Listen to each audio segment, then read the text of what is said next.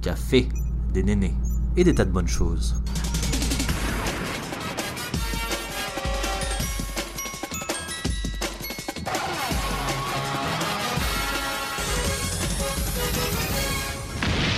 Bienvenue à tous sur Café et Néné. Bonjour, bonsoir et bienvenue sur le podcast. Aujourd'hui, on parle de la phase beauty et plus précisément un super titre que j'ai trouvé qui s'appelle La phase beauty ne me rend pas heureuse. Mais qu'est-ce que la phase beauty?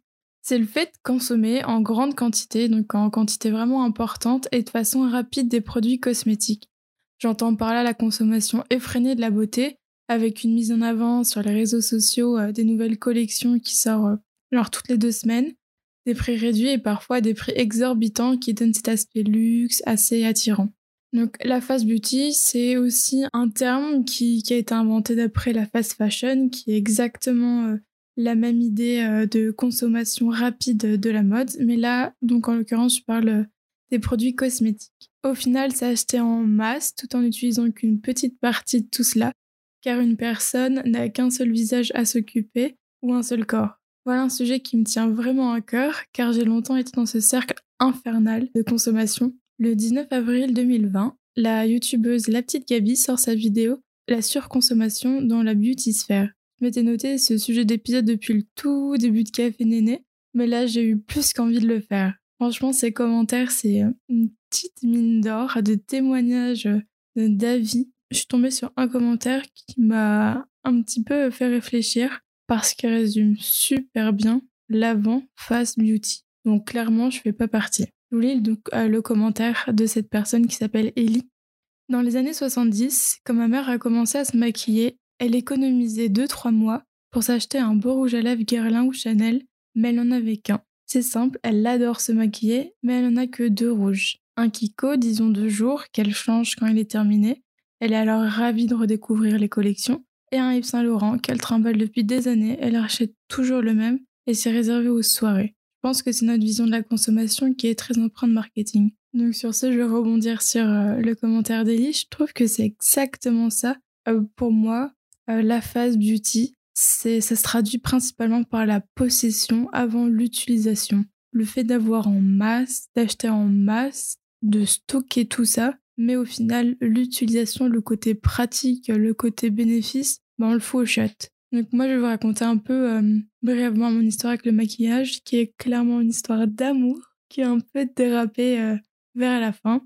Et juste une toute petite précision avant de vous la raconter. Je me suis toujours maquillée, enfin disons que quand j'ai été un peu plus âgée, donc collège, lycée, collège je me maquillais vraiment légèrement, mais enfin bref, collège, lycée, etc. je me suis toujours maquillée parce que j'adorais ça mais j'ai jamais eu aucun problème euh, dans le sens où je me maquillais pas pour faire plaisir aux autres ou, euh, ou pour camoufler des choses, dans le sens où j'ai toujours pris hyper hyper soin de ma peau depuis toute petite. Et je fais partie des personnes qui ont la chance d'avoir une peau sans imperfection. Euh, donc voilà, ça a jamais eu le rôle de camoufler ou de m'aimer plus. Je sais que je suis hyper chanceuse d'avoir cette peau et qu'il y a toute une partie hormonale, génétique, etc. Et donc je tenais à le préciser quand même euh, parce que c'est vraiment un rapport amoureux particulier. Du coup, c'est plus euh, cette sensation de découvrir un produit. Et euh, je m'explique et je précise ça parce que justement, j'ai pas du tout ce rapport de nécessité, c'est vraiment un rapport amoureux du produit, de l'odeur, de la marque. Et donc, pour vous résumer un peu tout ça, j'ai commencé à avoir mon premier rouge à lèvres bourgeois euh, qui, en fait, tous les premiers produits que je vais citer étaient ceux de ma maman que je que j'utilisais, que je piquais de temps en temps et que je le remettais gentiment. Donc c'était un rouge à lèvres bourgeois et il y avait un, une palette de 4 fards Chanel. Euh, pour le rouge à lèvres, c'était un bourgeois qui sent genre l'odeur originale bourgeois. Et le rouge à lèvres était rose, assez fuchsia, mais trop clair. Et sur ma carnation, ça faisait vraiment très laid. C'est pour ça que je le portais quasiment jamais. Donc euh, j'adorais euh, son odeur ou le fait de le mettre, mais je le portais vraiment très rarement. En plus de ça, j'étais très jeune, donc euh, je me voyais pas le porter. Ça faisait un peu bizarre. Enfin, c'était pas dans mes priorités, mais j'ai toujours aimé avoir ces produits-là. En grandissant, donc au collège, j'ai commencé à acheter mon propre maquillage. franchement, à l'époque, c'était en grande surface qu'on l'achetait. très peu en parfumerie, puisque bah, petit budget quand on est au collège. Moi, il me semble que, oui, si je dis pas de bêtises, c'est ça. J'avais déjà de, la chance d'avoir de l'argent de poche. J'avais 20 euros par mois.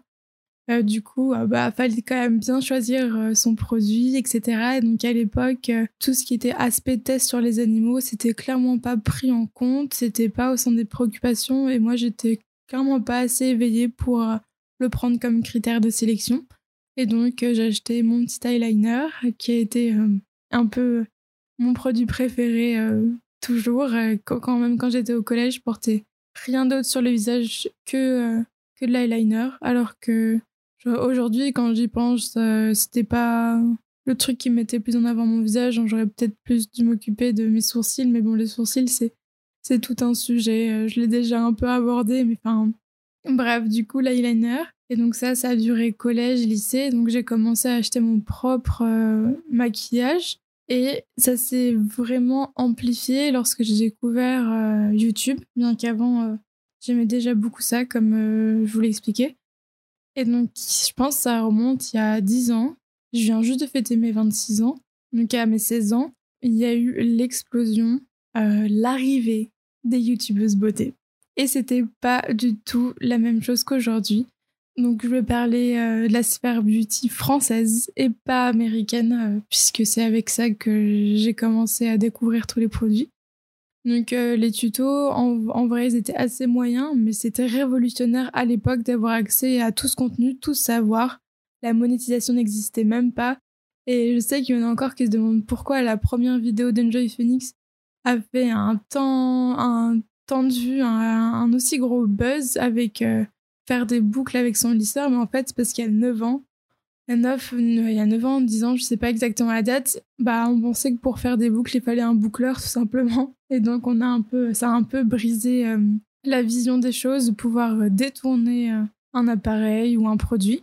Les youtubeuses beauté, elles ont commencé à fleurir. Puis après, c'est toutes les marques de fast fashion qui ont commencé à lancer leur maquillage comme H&M, Primark, Bershka, Asos. Tout ça, c'est genre vraiment hyper bien résumé dans la vidéo de la petite Gabi que je citais plus haut. Mais là, moi, je vais aborder l'aspect psychologique et pas pas vraiment l'aspect euh, historique de la chose. Donc si vous voulez plus de détails, euh, un petit cours euh, sur le marketing, l'évolution de tout ce qui est la cosmétique en France, franchement, n'hésitez pas à regarder sa vidéo, elle est hyper cool pour ça. Donc en fait, les marques, elles sont carrément adaptées à cette nouvelle forme de communication qui était produire en masse. Et en vrai, qui sommes-nous vraiment pour les juger? Mais donc ce trop plein de cosmétiques à vraiment repositionner le maquillage comme un truc euh, à checker en plus sur sa to-do, euh, la to-do euh, de, de la fille, quoi, de la meuf, genre les choses que tu dois faire en plus pour être perçue comme une meuf. Le fait que les prix soient bas dans ce genre d'enseigne, ça peut être hyper tentant. Leur positionnement dans le magasin, en fin de circuit d'achat, c'est plus que réfléchi, etc. Et ben, franchement, c'est plus que facile d'être tenté par l'achat d'un de ces produits. Donc, peut-être un produit de basse qualité, pas très cher et qui est vendu directement dans l'enseigne euh, euh, de fringues euh, préférée, celle où vous allez, etc. Moi, j'ai grandi avec les youtubeuses qu'on connaît toujours aujourd'hui, c'est rigolo.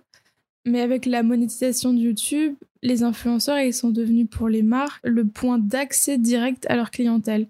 Autrement dit, c'est devenu un peu des panneaux publicitaires, moins chers et plus efficaces.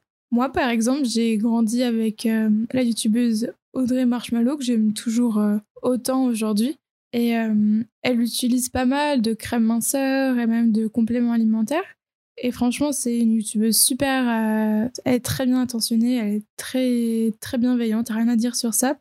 Mais moi, à l'époque, j'avais pas du tout, pas du tout le recul d'aujourd'hui. Pas assez de recul pour me dire que bah, elle aussi, elle se faisait peut-être berner par euh, tout ce marketing et euh, toute cette vision euh, magique. Et en fait que c'était principalement des mensonges qui étaient véhiculés dans ce, ce genre de produit. Complexée par mon corps, j'ai acheté les mêmes crèmes qu'elle, dont une, je me souviens, à l'époque, qui coûtait franchement assez cher, en me disant et en priant en mode Oh, demain je vais me réveiller avec un corps plus ferme, etc. Mais la vie, ça marche pas du tout comme ça, en fait, les filles. À un moment, euh, je connaissais quasiment toutes les gammes de toutes les marques, plus ou moins tendance. Quand je dis toutes les marques, c'est vraiment, je pense que je pouvais citer les 25 marques les plus utilisées du marché ou plus aimées du marché. Je connaissais leur gamme, mais des marques que j'aimais ou que j'appréciais même pas forcément, que j'achetais pas. Bah, à force de regarder les vidéos, c'est un peu. tu fais un peu le rôle d'une encyclopédie, tu retiens les gammes, etc. Et en plus de ça, j'ai été abonnée plusieurs mois. Je dirais peut-être quasiment un an au total, peut-être même plus. J'ai du mal à me rendre compte aujourd'hui à la Glossybox et à la Birchbox, euh, pas en même temps évidemment, mais donc euh, à ces deux box mensuelles là. Et au final, j'ai arrêté parce que ma chambre ressemblait vraiment à une parfumerie, quoi, avec euh, toutes les miniatures et tout, c'était impressionnant. En fait, vu que j'étais déjà tentée par acheter grâce à tout ce que je voyais, le monde dans lequel j'évoluais, plus les box, en fait, tu te retrouves quand même assez vite euh, enseveli sous des tas de produits que au final t'as même pas le temps de prendre plaisir à tester ou à utiliser pour de vrai et euh, qui restent souvent au fond de ton tiroir. Ça, ça s'est vraiment passé pendant une longue période où euh, de, je sais pas, d'il y a 8 ans à il y a encore 2 ans, où j'étais hyper attirée, hyper intéressée par les nouvelles sorties euh, maquillage, euh, par les nouvelles palettes, etc. Et euh, ma vision des choses a évolué et j'ai l'impression que ça a été assez commun dans le sens où je pense que l'année dernière, en 2019, même il y a eu une vague sur YouTube, une vague de tri où les youtubeuses sont, sont soit senties obligées, soit elles l'ont fait d'elles-mêmes, mais euh, elles sortaient toutes leurs vidéos. Je trie euh, mon maquillage, je trie tatata. Euh, et évidemment, les quantités de maquillage que j'avais accumulées ressemblent en rien à, les leurs, mais la démarche est assez similaire. moi, c'est quand j'ai commencé à déménager plusieurs fois, je me suis rendu compte que c'était assez sans sens, pas logique, cool d'avoir autant de choses, de pas les utiliser. Et faut savoir que j'ai hum, vécu un moment euh, à la fois euh, chez ma mère et à la fois avec mon copain. Et du coup, j'avais tout en double.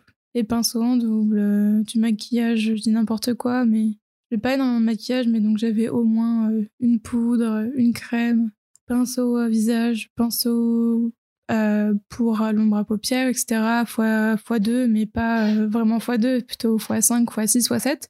Et euh, quand j'ai dû tout rassembler pour vivre uniquement avec mon amoureux, et ben là j'étais en mode putain, mais genre, qu'est-ce que je vais faire de tout ça? Enfin, j'en veux même pas en fait, puisque j'avais déjà commencé à transitionner et me dire j'ai clairement pas besoin de tout ça pour, pour me maquiller, quoi. Genre, un moment, il faut redescendre à l'utilité première qui est juste se maquiller.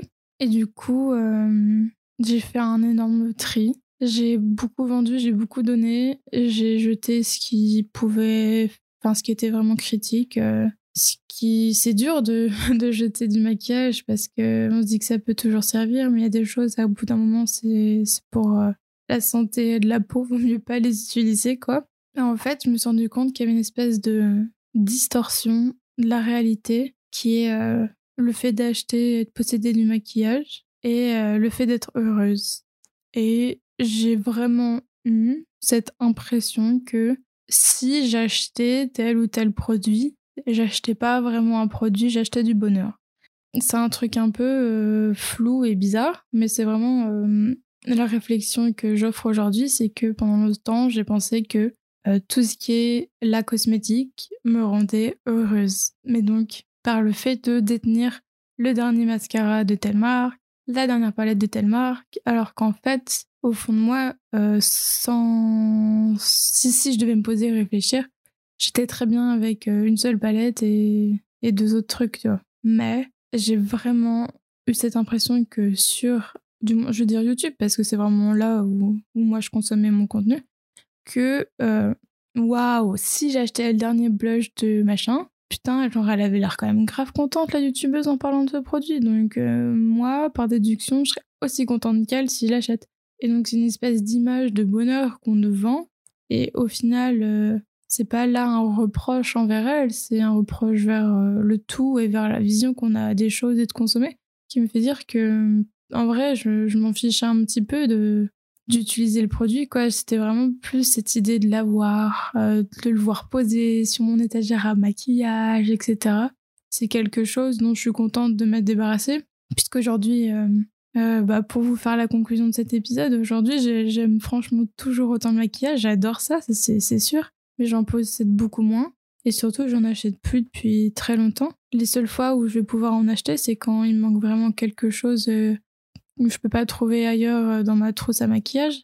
Je peux pas inventer. Par exemple, je pense à la colle à fossile que j'ai jamais eue, dont j'ai eu besoin à un moment pour euh, coller des petites mosaïques sur mon visage. Ça, je pouvais pas le, le pondre. J'ai hésité franchement à suivre les tutos, les tutos d'une fille qui disait de mettre du miel et du sucre sur son visage, mais en vrai, j'avais pas envie de ressembler euh, une pomme d'amour en fin de soirée, quoi, genre briller, etc. Bref, on s'en fout, mais du coup, tout ça pour vous dire que j'ai totalement arrêté d'acheter des produits. J'ai surtout compris une chose, c'est que, bah pareil, pour tout ce qui est crème minceur, compléments alimentaires, de type gélule qu'on avale, tout ça, c'est un aussi gros business que le maquillage, même si ça, j'ai jamais été fascinée par ça, autant c'était plus parce que je pensais que j'en avais besoin mais qu'au final, il n'y a pas grand-chose qui peut être mieux qu'une bonne hygiène de vie.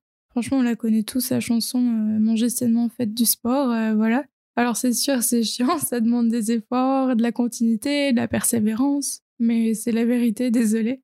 Changer ses habitudes, c'est dur, mais faut arrêter de croire que la pilule magique existe et faut arrêter de croire surtout que, bah, avec tel maquillage, on sera plus heureuse. Voilà, c'est un peu une conclusion abrupte. Euh, je pense que s'il y avait autre chose à ajouter, ce serait d'apprendre à s'aimer autrement. Avec, c'est tout aussi bien, euh, mais il faut le faire dans les bonnes conditions. Et je pense pas que les bonnes conditions, ce soit la surconsommation, puisque moi, clairement, je pense pas que ça apporte grand chose. Et pour apprendre à s'aimer, je pense que il faut apprendre à se découvrir et il faut apprendre à s'écouter. Et c'est pas facile, mais je pense que c'est quand même à la portée de tous. Voilà, à bientôt!